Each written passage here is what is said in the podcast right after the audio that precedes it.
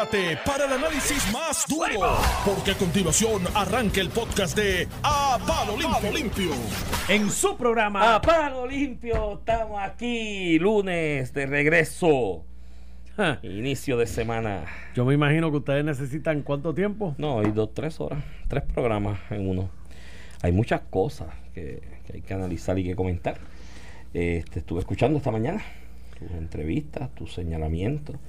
Eh, la realidad es que, oye, qué fin de semana, ajeteado. Demasiado. Demasiado. Un, fin de semana cargado, extenuante. Yo creo que ya ha llegado a un punto que uno no quería ver ni televisión. Este, ¿verdad? Pues, obviamente lo- las situaciones que ocurrieron desde la semana pasada que tienen consternado a todo, a todo. Puerto Rico. Y con sus variantes, porque ahora ahí yo me imagino que ustedes entrarán en unas evaluaciones, ¿no? Aquí yo creo que hay que analizar un poco eh, la ejecución de la rama judicial. Sí. Hay que ver un poco Sí. la ejecución de la Procuradora de la Mujer.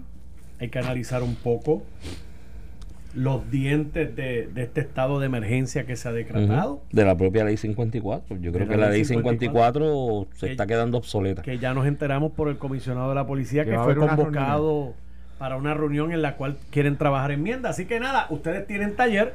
También tenemos la situación de don Carlos Romero Barceló, que merece un político, yo creo que Oye, único, porque en la política puertorriqueña no ha habido otro que ha ocupado todas las posiciones de importancia por más de un término. eso es así. Así que pues, Gran parte de lo que es el país, gran parte de lo que es el país hoy, las cosas buenas, porque hay cosas buenas en este país y las no tan buenas son producto de una era en la política puertorriqueña con aquel final del del monopartidismo cuando Muñoz Partido y el. Partido Popular era lo único que había aquí de alternativa política o se presentó o ganaba o prevalecía a un- una realidad bipartidista con alternancia de gobiernos que estuvo, como tú muy bien señalabas y hablabas con, con Luis Fortuño, Normando, matizada por tres grandes líderes. Que sea, cuando tú miras la página de la historia de este país, los tres últimos líderes que podemos catalogar como líderes, Rafael Hernández Colón, Carlos Romero Barceló y Rubén Berrío, ¿no? Desde sus distintas trincheras y sus distintos frentes. Eh, así que la vida, eh, eh, eh, él es, un ícono en la historia del país.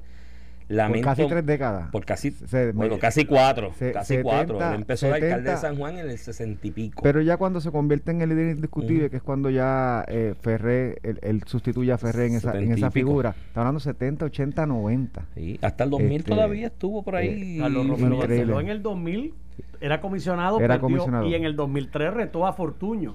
Y Rubén Berrío corrió para el 2000 y en la elección del 2004. O sea que Pero ya, ya, sumen del Sí, 68 no, no. hasta el 2004. 40 años, increíble. casi, casi. Pero, pero ya para esa época ya eran líderes ya perdiendo, ¿verdad? Su, su, sí, su- Claro, su prominencia dentro del partido.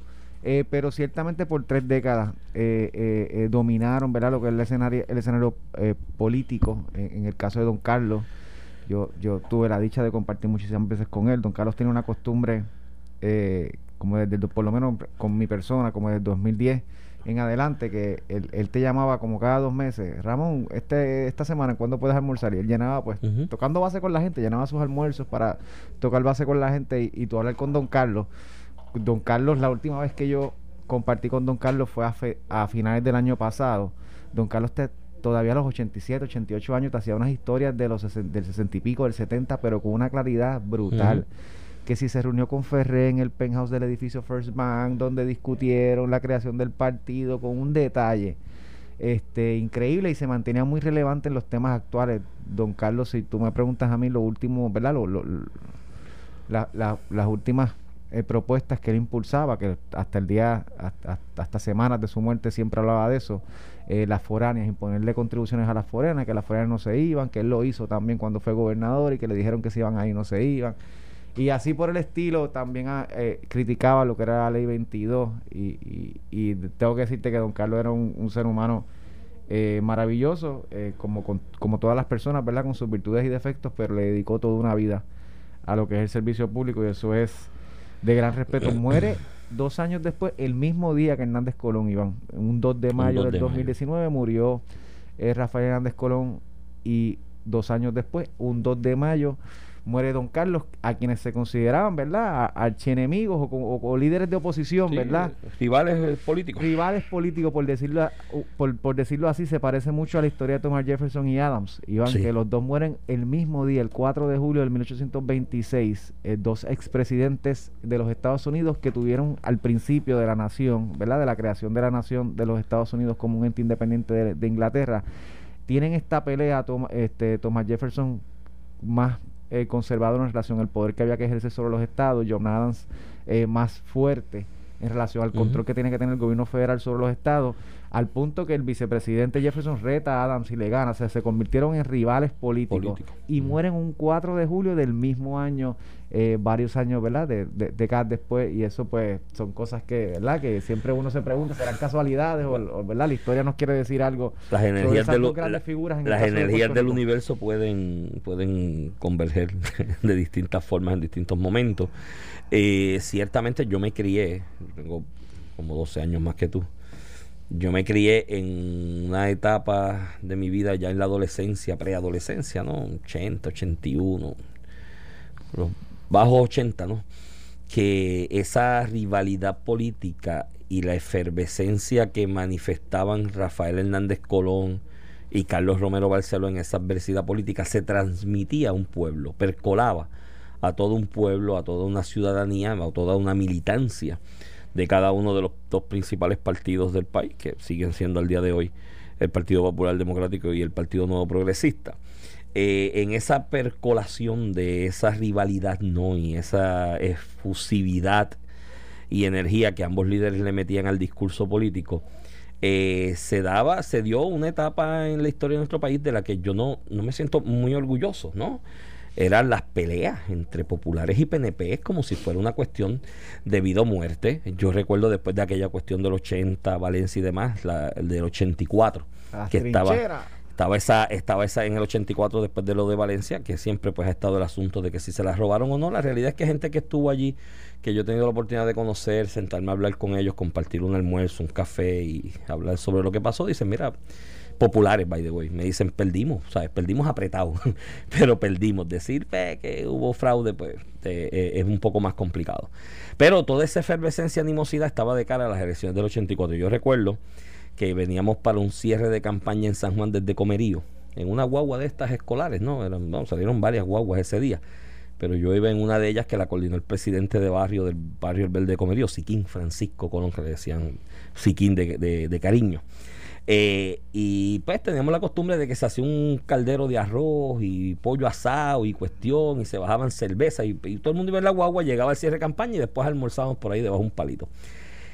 Eh, de Comerío, de por lo menos del barrio El Verde, tú puedes llegar más rápido a San Juan saliendo por Sidra. Y bajamos por Sidra, bajamos la 172 hasta Caguas para tomar el expreso.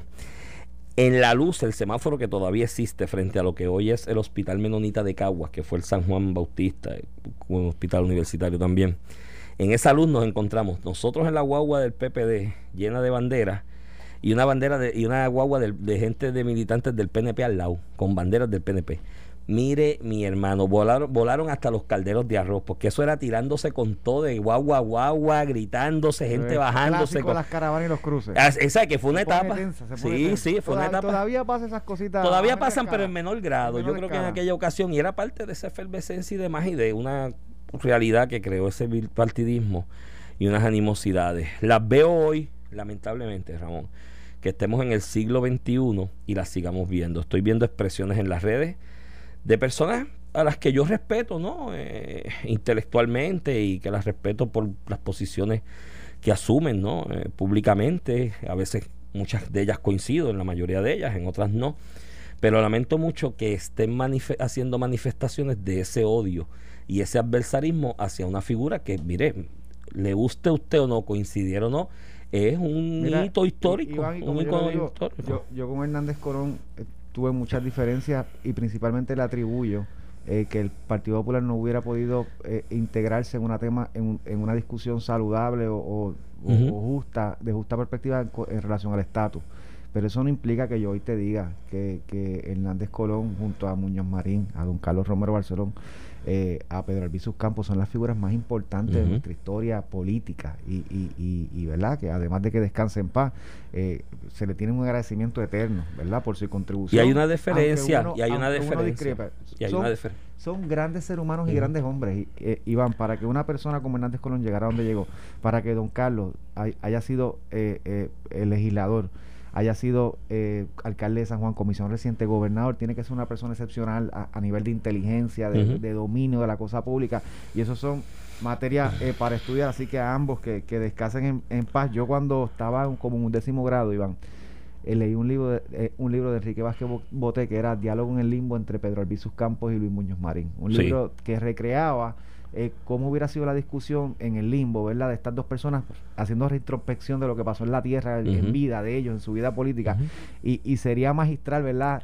Ver una discusión entre don Carlos Romero Barcelona y Hernández Colón ya eh, en otra fase, ¿verdad? Eh, discutiendo sobre lo que fueron sus ejecutorias políticas en Puerto Rico, porque sin lugar a dudas tiene mucha historia que contar y y nada, Iván. Este, Mira, eh, coincido contigo ahí. Hay un trabajo similar del profesor Ángel Israel Rivera, una novela, de hecho, una novela de la realidad política de Puerto Rico, que se llama, se titula El prócer eh, habla desnudo, eh, que es una novela y él hace todo un, una drama alrededor de la figura de Luis Muñoz Marín y Pedro Albizu Campos, ¿no? En una coyuntura histórica importante del país. Y yo creo que sí, yo creo que hay material de sobra, eh, Ramón, en, en, la historia del país para que se haga un ejercicio similar de esa, que, al final del camino terminaron con un gran sentido de deferencia el uno al otro, ¿no? Y todos pudimos observar y, ver eh, el mensaje de Carlos Romero Barceló en las exequias fúnebres de Rafael Hernández Colón en Ponce, magistral, un mensaje que denotaba una sinceridad y una honestidad, ¿no?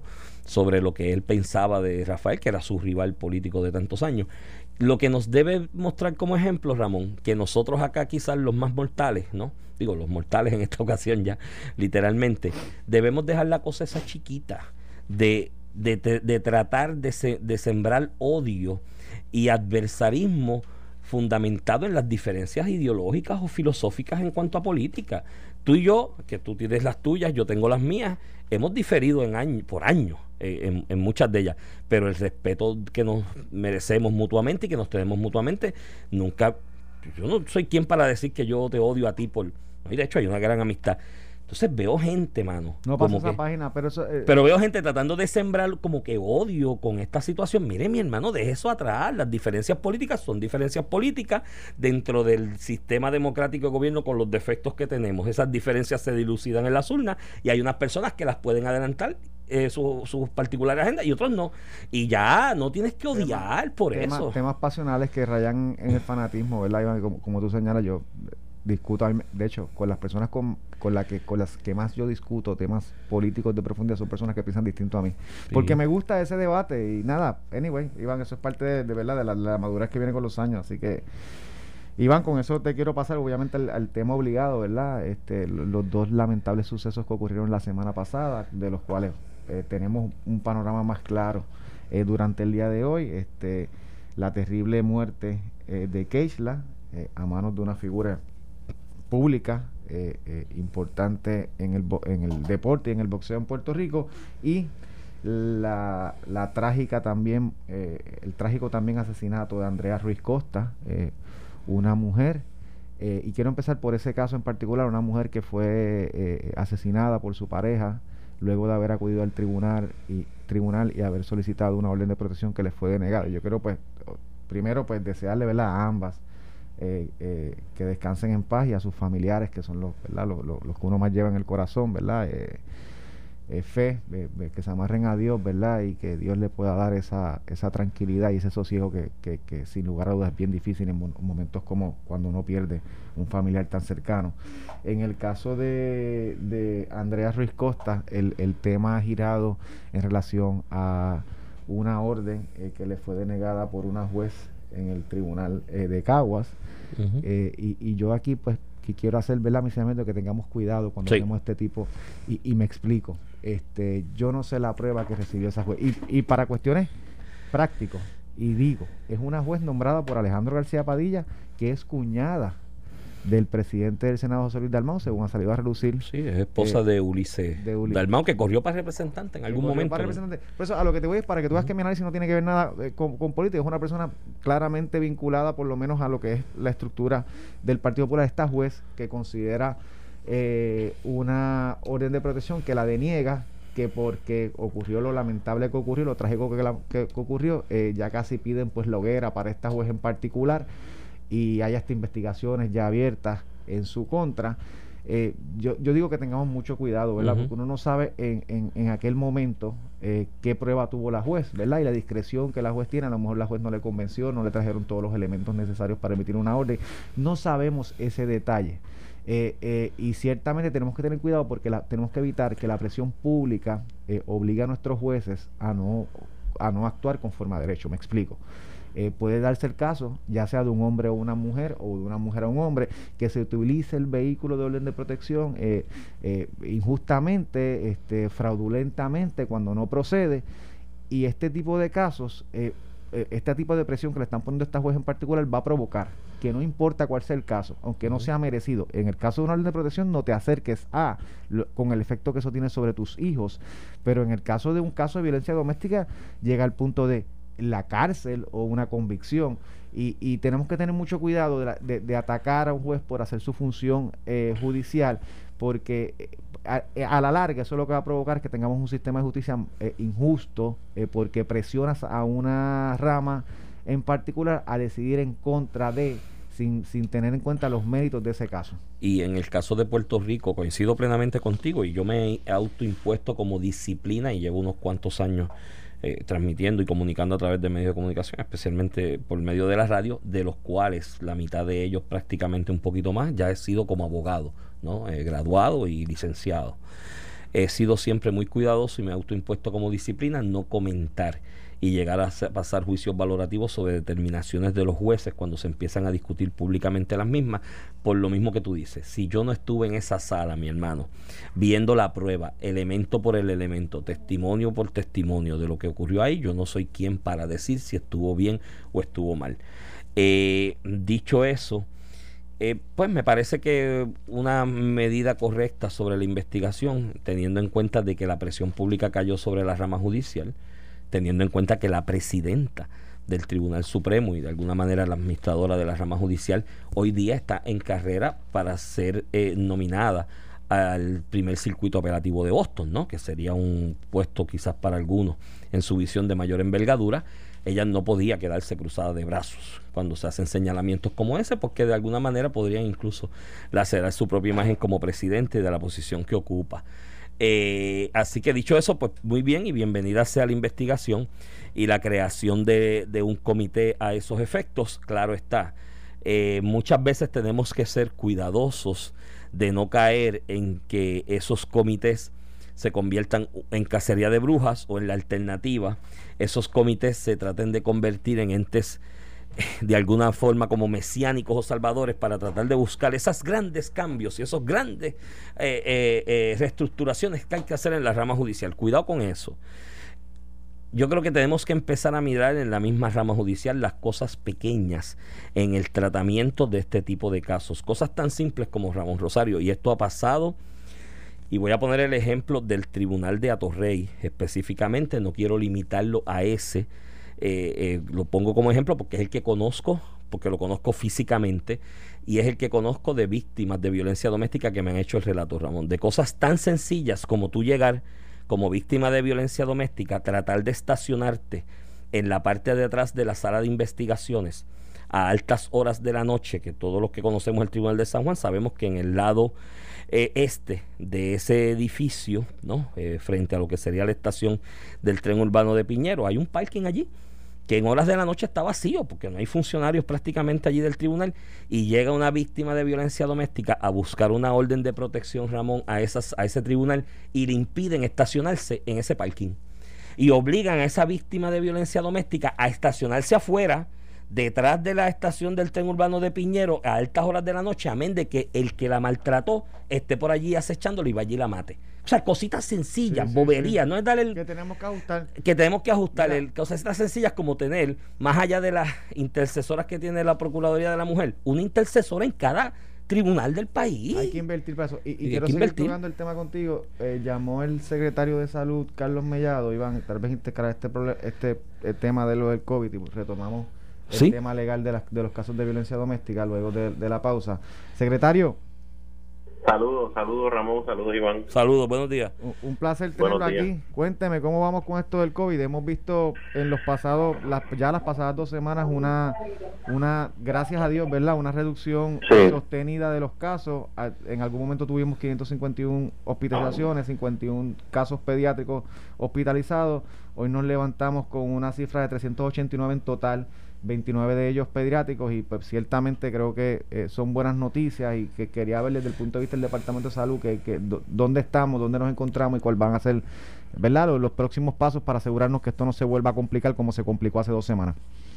Pues mira, desde el punto de, de- de positividad, ¿verdad? Este, estamos más o menos, nos mantenemos en, en una en una etapa en donde sube y baja, ¿verdad? Se mantiene, pero más más abajo, o sea, no, no estamos como los los primeros días en donde había una tasa de positividad bastante elevada.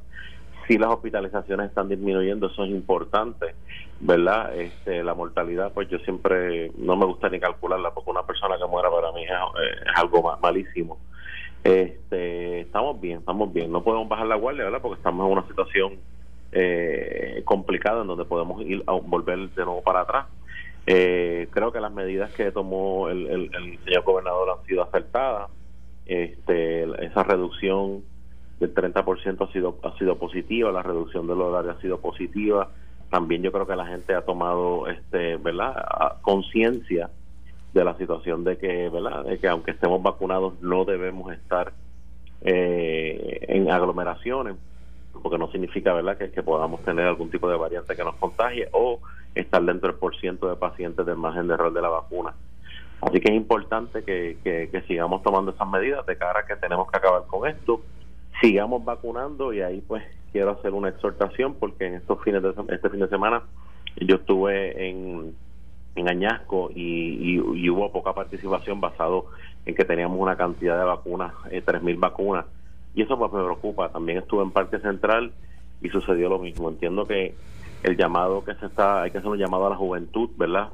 Y es importante que la juventud entienda que tiene que ir a vacunarse.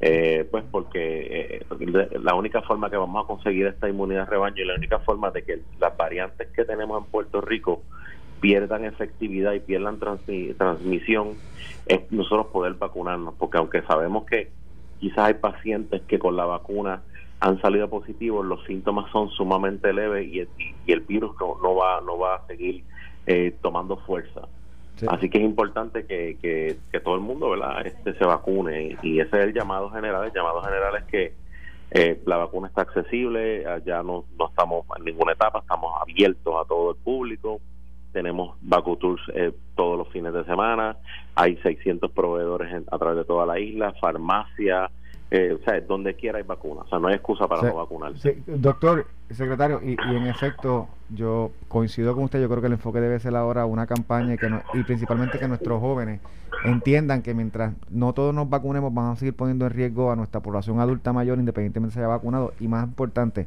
a nuestros menores de edad que no se están vacunando y, y sin esa humanidad de rebaño, pues se nos va a hacer un poco complicado con eso. Le agradezco mucho, eh, secretario, y por lo menos desde este medio vamos a seguir siempre eh, cónsonos con esa campaña del Departamento de Salud de que tenemos que cuidarnos y que tenemos que vacunarnos. Eso es así. Gracias, Iván. Eso es así. por darme la oportunidad de comunicarme. Seguro, y, y todos los jóvenes salgan a vacunarse, que hay vacunas y tienen que llegar a los lugares a vacunarse. Con eso tenemos a Eh, Iriana ahora. Iriana, tenemos una noticia ahí rompiendo. Buenos días, compañeros. Es que en estos momentos las autoridades lamentablemente están investigando otro caso de que se presume de violencia de género. Una mujer que, según la información brindada por la policía, pues fue agredida por su pareja y está en, recluida en estos momentos en centro médico. La información que tenemos es que los hechos ocurrieron cerca de Canóvanas. Eh, Así que pendientes a. Notino 630 que vamos a estar contactando entonces al director del CIC para que pueda brindar eh, un poco más de información sobre este lamentable caso. Muy triste, muy triste y lamentable, Ramón. Estábamos hablando de eso precisamente antes de que entrara el secretario de Salud. Este, te decía que yo le doy la bienvenida a ese comité que crea la rama judicial. Quizás hay cosas que ajustar, pero tengo que recalcar algo que tú dijiste en el minuto que nos queda y lo tomamos porque esto tiene tantas ramificaciones y hay que analizarlo con cuidado y con profundidad. En el minuto que nos queda quiero aprovechar para recalcar algo que tú señalaste. Tenemos que ser cuidadosos en la opinión pública y los que tenemos la responsabilidad de tener un micrófono al frente que generamos opinión pública de una otra manera, de no imponerle presiones extremas a la judicatura del país, entiéndase a los jueces. Esos jueces son seres humanos de carne y hueso, hombres y mujeres de carne y hueso, que están allí tratando de impartir justicia y se supone, no siempre es así, que dentro de la nominación de esa persona sobre esa capacidad de criterio para discernir, pues es uno de los elementos que se deben tener en cuenta a la hora de nombrarse. Porque como tú muy bien señalas, muchas veces pasan casos donde no se pide una orden de un caso donde efectivamente hay eh, evidencia o signo de violencia doméstica, no, está ocurriendo una situación. este, no estamos llegando Exacto, a ese punto, pero... pero también hay casos donde se abusa se abusa de la ley de violencia doméstica, ley 54, para revanchismo por desafecciones que hay. Sí, para eso hay un juez para hacer Exacto, exacto. Y que seamos cuidadosos, se usa también en la parte civil a veces para impedir relaciones de familia, usando los hijos de chantaje, ¿no? Dentro del proceso. Y tenemos que ser cuidadosos de no imponerle presión excesiva a los juzgadores para que empiecen de alguna manera, vuelvo y repito, siendo seres humanos, hombres y mujeres de carne y hueso, con temor a que la opinión pública me vaya a caer arriba porque va a salir un reportaje mencionando mi nombre diciendo que no he pedido una orden, a ceder la rigurosidad del análisis. Exacto. Y ceder al criterio, análisis y, discernimiento que merece la posición de, de juez. Vamos a la pausa y regresamos en breve. Estás escuchando el podcast de A Palo Limpio de Noti1630. De regreso aquí a Palo Limpio por Noti1630, edición de hoy, 3 de mayo del 2021. Este es Iván Rivera quien te habla, acompaño a Ramón Rosario. Ramón, este, antes de la, de la, de la pausa, eh, estábamos analizando todo este asunto de, lo comenzamos por la noticia de la discusión que ha habido alrededor de la rama judicial, ¿no? De en el caso de Andrea específicamente, que fue uno de los dos casos de, muerte eh, que se han discutido mucho durante el fin de semana, eh, pues que ella fue a un tribunal a buscar una orden de protección y analizamos esa parte desde el punto de vista de la rama judicial, de lo que son los procesos en los tribunales. Eh, hay otros aspectos que hay que analizar. Esto es muy difícil para uno, ¿no? Como hombre, analizarlo. Me, me comentaba una persona a la que respeto mucho, de hecho a mí compañera a, Mariel, que le doy saludos, debe estar escuchándonos mientras va de trabajo al camino.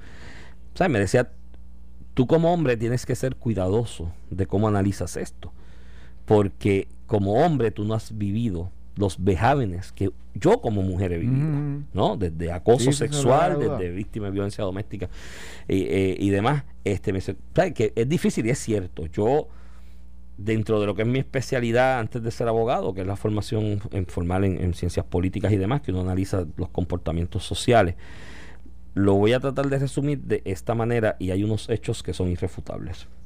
En Puerto Rico somos una, una sociedad machista, eso es una realidad, es algo que venimos arrastrando culturalmente si no empezamos reconociendo eso, estamos, estamos chavados. Tenemos que empezar, pues aquí hay una sociedad machista, producto de siglos de una construcción social que ve a la mujer como un objeto, como una cosa, la cosificación, no, se le desprende a la mujer su humanidad, su, parte humana.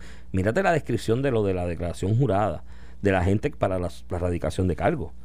ahí se están relatando unos hechos que estás cogiendo a un ser humano de probarse que son así, porque también hago el caveat, o sea, los casos con un solo megatestigo, pues ojo, vamos a ver cómo madura la presentación de evidencia.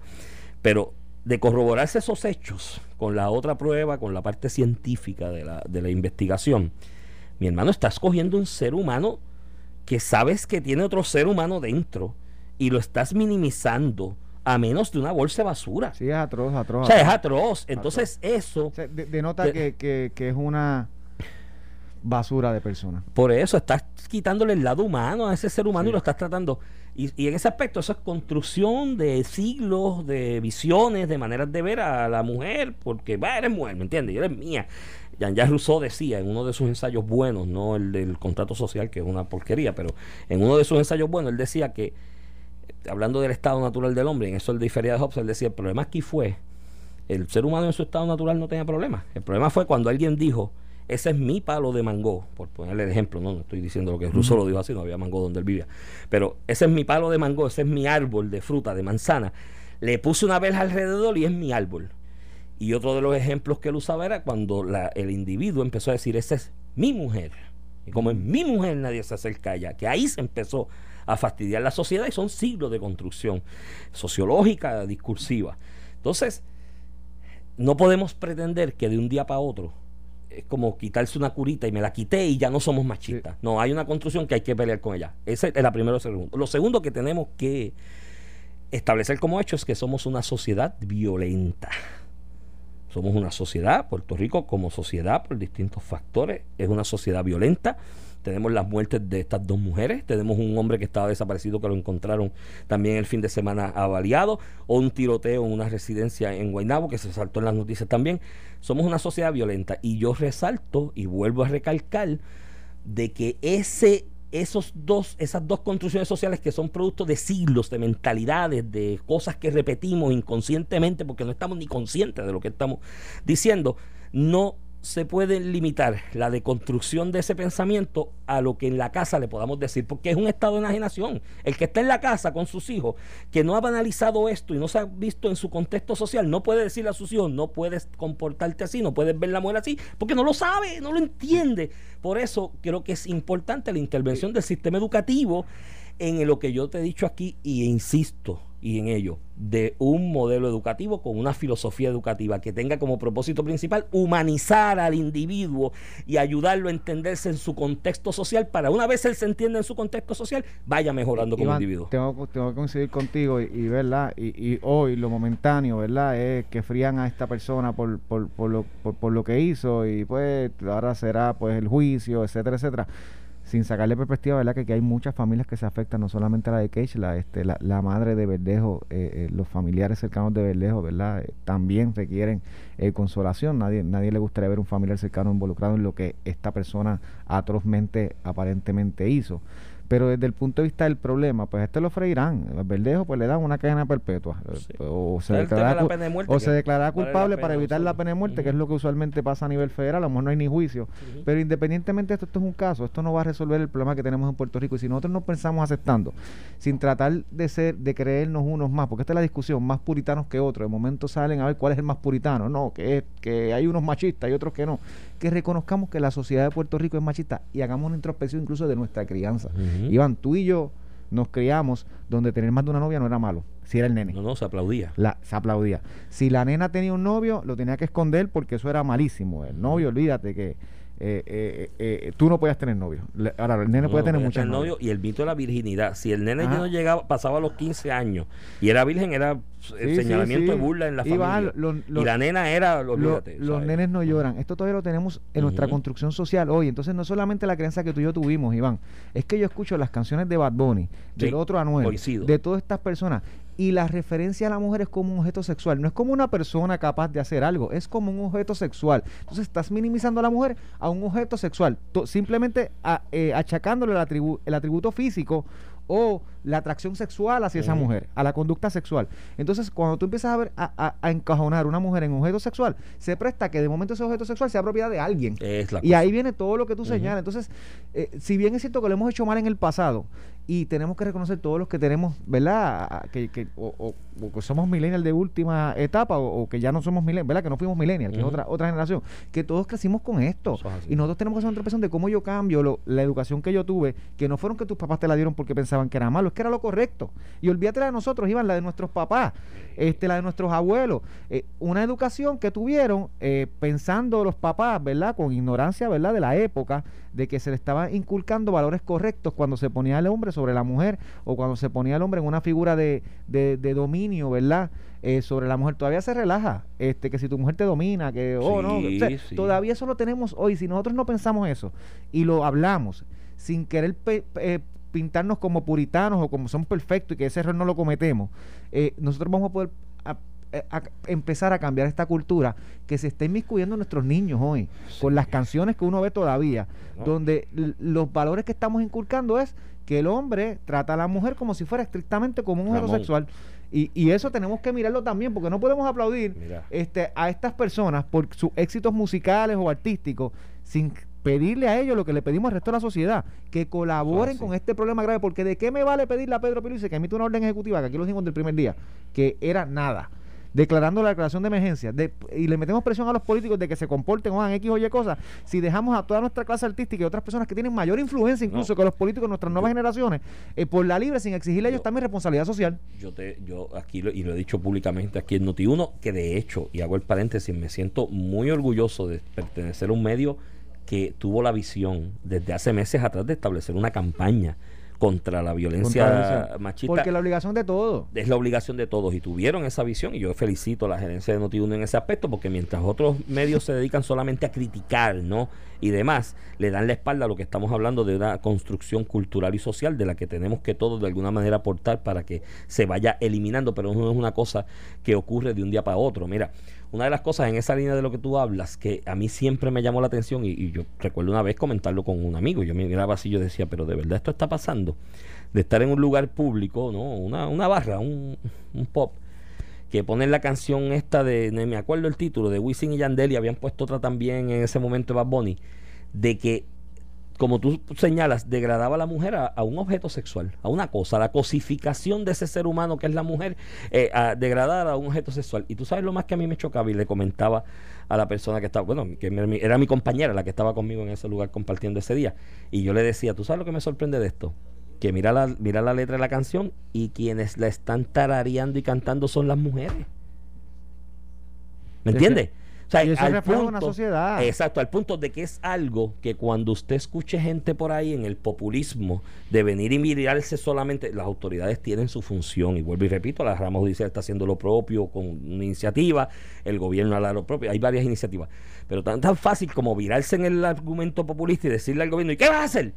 Mataron dos, mañana van a matar otra. Mire, mi hermano, ¿qué puedes hacer? Si no es usar los elementos del Estado como el sistema educativo y otros para esa deconstrucción. ¿Qué vas a hacer? ¿Qué vas a hacer? Un comité que se vaya por todos los barrios a hacer un inventario de qué casa puede haber violencia doméstica en violación al derecho la a la pregunta es qué vamos a hacer nosotros. Exacto, cada uno de nosotros. ¿Qué nosotros vamos a hacer nosotros? yo tengo dos nenes chiquitos, pues hermano, ¿qué, ¿qué voy a hacer yo? este ¿Verdad? Para evitar que estas cosas se repitan. Eh, pues eso es lo que cada uno tiene que evaluar. Este Iván, y, y en temas relacionados, en este caso la Policía de Puerto Rico, en mi respeto. Sí, a los dos casos, los dos casos los resolvieron en tiempo récord. En, uno lo investigaron, que es el caso de Andrea, y, lograron incluso que el, el, el, victimario, el acusado, el que va a ser acusado, eh, admitiera los hechos, y en el otro, eh, en tiempo récord, junto a las autoridades federales que consiguieron, ¿verdad?, lo que es el testimonio de este cooperador, eh, lograron esclarecer el, el, el, el asunto en tiempo récord, fijando en imputaciones, ¿verdad? Una culpabilidad o, una responsabilidad a Verdejo en este caso y, y, mis respetos a la Policía de Puerto Rico porque siempre le exigimos mucho a la Policía de Puerto Rico y nos quejamos cuando no se esclarecen casos, pero este caso en particular, que estos dos casos en particular que consternaron durante todo el fin de semana a todo un pueblo, la Policía de Puerto Rico junto a su comisionado, eh, Antonio López, hicieron un trabajo titánico para esclarecerlo, incluso el Instituto de Ciencias Forenses, que, que tienen unos profesionales de primer orden, que lo que no tienen son recursos y, humanos ni económicos, pero tienen eh, una capacidad increíble para dar este tipo de servicio. También reflejaron su, su gran colaboración y, me, me, encanta, ¿verdad? Eh, dentro de esta noticia tan, tan, tan triste, que la policía de Puerto Rico pueda sentirse con la satisfacción de que le van a poner eh, eh, la, ¿verdad? el peso de la ley a quien hizo un acto tan atroz como el que ha salido revelado en los medios y empieza a hablaba hablaba el comisionado anoche en agradecimiento a los policías que él, hizo referencia a más de 200 efectivos porque esto fue un trabajo integral entre distintas dependencias de la policía de Puerto Rico ciertamente la cobertura mediática de esto en el fin de semana, el sábado específicamente, era, parecía un reality show, era como si estuviéramos en el reality Comparado show. de con. O.J. Simpson, ¿te acuerdas de Sí, la- con- no, el no. día de O.J. Simpson? Que se fue a la fuga que y se demás. fue a la fuga, el vehículo, comparado con eso. Hay una realidad, ¿no? La- El hecho de que hubiese una figura deportiva que resalta en el país y que es conocida, eso da base. Y segundo, una familia que tuvo una apertura a los medios de transmitir lo que sentían, lo que pensaban, lo que sabían, ¿no? De alguna manera buscando colaboración de la ciudadanía para que la ayudaran a encontrar y luego de que la encontraron para que se hiciera justicia. Lo cual al principio, te confieso, me chocó un poco. Yo decía, "Ay, ¿por qué tanta exposición? Pero yo creo, y anoche pensando al final del camino todo esto, con- culminando con la entrega de Verdejo a las autoridades federales, que entiendo esa familia porque me daba me da la impresión por todos lados de las expresiones que veía que esa familia decía eh, espérate es mi hija es nuestra hija es nuestra hermana y se trata de un boxeador famoso en Puerto Rico que no nos vayan a pasar el rolo y pase él con ficha. Rabia yo creo que esa preocupación No, ellas no. la tenían y por eso recalcaron tanto en, en su exposición mediática a través de las redes y, la- demás y la eso pues ayudó a, a- a la, a la aceleración del esclarecimiento Y la rabia que demostraba tanto la madre como la hermana, la rabia, era una rabia genuina. claro Eh, con, con toda, con toda la razón del mundo. Ujú. le, han, ¿verdad? le han asesinado a un familiar tan, tan, tan cercano. Eh, yo creo que se la, se la traspasó al pueblo y eso también colabora con lo que tenemos que hacer en el futuro. Eso es que así. nosotros sentamos rabia y repudio porque lo que en algún momento, Iván, eh, eh, eh, eh, ¿verdad? Si miramos en la época de nuestros abuelos, lo que en algún momento podía ser cotidiano, eh, un tipo de violencia doméstica o aceptado o hasta eh, aplaudido, un tipo de abuso de violencia doméstica de, de hombre a mujer, en, el, en la medida que la sociedad eh, nos convenzamos de que eso está mal y nos dé rabia que ocurra, yo te aseguro que va a ser más Sí. fácil educar nuevas generaciones y denunciar cuando ocurra en generaciones actuales, ¿verdad? De, de parejas que sufren este tipo de, de, de- acción criminal, porque siguen siendo Y crímenes. todo, ¿verdad? mira, eh, vuelvo y te repito, aquí es que empecemos, uno- no es echarle la responsabilidad únicamente a las autoridades, indistintamente de las autoridades gubernamentales, la responsabilidad que tengan. Es que, como tú señalas, cada uno hagamos lo propio. Esos artistas que mencionabas ahorita y hacíamos ese análisis en las canciones de reggaetón y demás, como de alguna manera propulsan ese tipo de violencia machista. Eh, alguien me comentaba hace un tiempo y me decía, bueno, lo que pasa es que el ar- eso como arte de alguna manera refleja realidades sociales y yo sí, está bien, eso yo te lo puedo entender y es eso es una realidad. Es. Ahora bien, una vez tú como artista entiendes el alcance que tiene, lo que lo que tu arte expone y hasta dónde llega tu arte, tienes que hacer un ejercicio de introspección y decir, no, no, espérate, déjame utilizar este alcance para otra cosa para manifestar otro otro mensaje y, llevarlo distinto. Y así todos los medios de comunicación, a mí me choca, y este ejemplo yo lo he hablado aquí, y me, lo he visto más de una vez, lo dije una, aquí, una vez al aire aquí, creo que contigo, no sé si fue contigo o con Joe, analizando este mismo tema, de que a mí me ha chocado noticiarios, tele- telediarios, que estoy viendo pues la indignación de los anclas, de los distintos periodistas o personal de ese telediario sobre los casos de violencia doméstica y se despiden y hasta mañana y de momento el acto seguido la novela turca que, te, que, que como a- transmisión artística de una cultura y una sociedad que, que si la de nosotros es machista allá está pero mire mi hermano y en la en la en la en el ADN de, Sí, Me- Medio de Oriente, Medio Oriente también tiene de, esa- de esas grave. personas. Entonces, estás criticas eso por un lado y después pones un ejemplo artístico de algo que va en contra de lo que está de alguna manera eh, Sí, la, la eh, promoviendo. y, y mi contestación, ¿verdad? A, a con- a lo que con razón ocurrió durante el fin de semana, que fueron eh, denuncias, ¿verdad? Y peticiones al gobierno de que tomara cartas sobre este asunto más contundente, y eso es correcto, también requiere que le pidamos responsabilidad y acciones contundentes a todos, los sectores, no solamente a nosotros, nuestro carácter individual, artistas, eh, deportistas, medios, eh, ¿verdad? Personas que tienen eh, la oportunidad de expresarse eh, como nosotros a la- a- y contribuir lo que es la opinión pública, de que pongamos nuestro granito de arena, porque esto es una lucha no de un día, no de un caso, mañana Verdejo tiene pene muerto, no tiene pene muerto, perpetua, lo que sea. El, el problema lo seguimos teniendo como sociedad y nosotros tenemos que atenderlo más allá de, de- de- Esto de es- lamentar ¿verdad? sucesos como este. Esto va a tomar, va a tomar eh, más de una generación, puede tomar una, puede tomar dos generaciones, espero que sea lo más pronto posible que se vaya. Digo, tengo esperanza, ¿sabes por qué? Porque veo a mis hijos, hablo con ellos y tienen una conciencia sobre el asunto que va más allá de incluso lo que yo pude haber aportado para educarles. va más allá, va a, una construcción de ellos mismos. En su en lo que señalaba ahorita, unos muchachos que son universitarios y demás, se exponen un conocimiento sobre lo que es la humanidad, lo que es el sentido social, y ya ellos, dentro de los jóvenes que son, entienden cuál es su contexto dentro de esta sociedad. Una vez entendido ese contexto, ¿cómo lo hago mejor? ¿Me entiendes? Para no ser un salvaje eh, eh, por ahí. Y eso me da esperanza. Veo muchos jóvenes, pero también veo otros que lamentablemente ese hilo transgeneracional, Ramón, de la falta de educación y conciencia al respecto y de humanismo, pues no se ha cortado. Y ahí viene el asunto del tema eterno de la educación de perspectiva de género no en la escuela. Yo, yo creo que sí, yo creo que la escuela tiene que aportar en esa, en ese nuevo ser, en ese nuevo puertorriqueño, porque como dije, la propia familia no entiende lo que está haciendo, lo que está pasando para educar a sus hijos al respecto.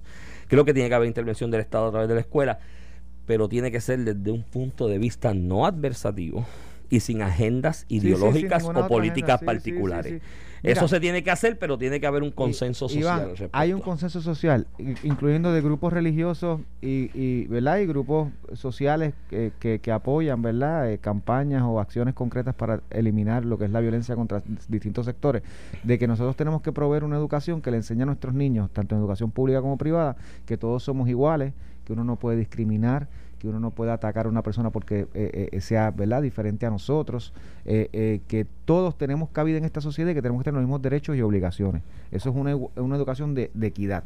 Eso lo podemos hacer en consenso. Ahora, si nos empeñamos en meter otras, otros elementos, ¿verdad? Que, que, salen de ese consenso, pues vamos a trazar lo que al final del día que queremos, que es una educación equitativa, que nosotros entendamos como ciudadanos que todos somos iguales y que nos tenemos que, que, que nos tenemos que respetar.